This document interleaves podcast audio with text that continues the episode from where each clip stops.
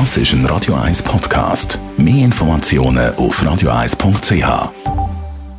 Die Morgenkolumne auf Radio 1 präsentiert vom Grand Casino Baden. Grand Casino Baden. Baden im Glück. So, schönen guten Morgen miteinander.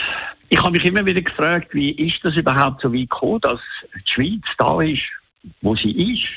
Eines der reichsten Länder der Welt, eines der stabilsten Länder der Welt, eines von den Ländern, wo eigentlich die Leute da äh, mit den Sozialwerken, die wir haben, doch immer gesorgt ist, wenn auch etwas Schlimmeres oder eine Krise passiert.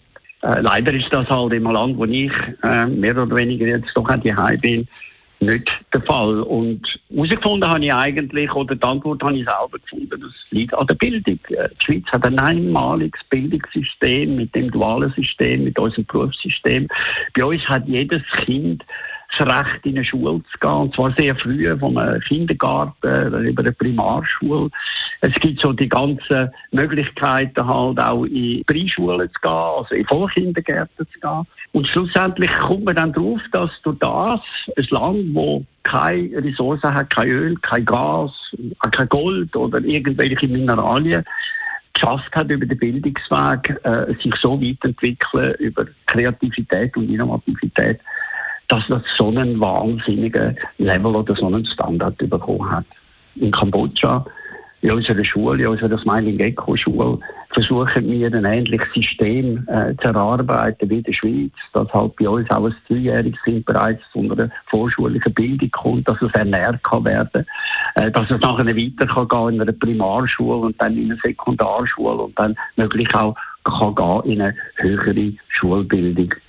Das ist aber nicht üblich. In Kambodscha gehen Kinder vielleicht maximum vier Jahre in die Schule, wenn man Glück hat.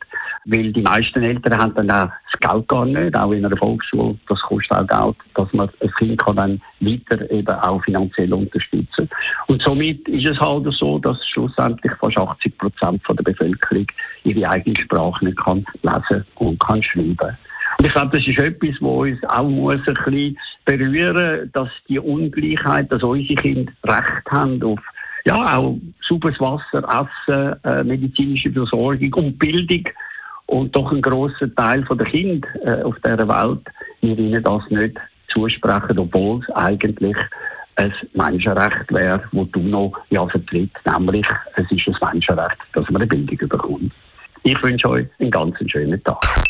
Die Morgenkolumne auf Radio 1. Sommerkolumnisten gibt es selbstverständlich zum Nachlesen als Podcast bei uns auf radio1.ch. Das ist ein Radio 1 Podcast. Mehr Informationen auf radio1.ch.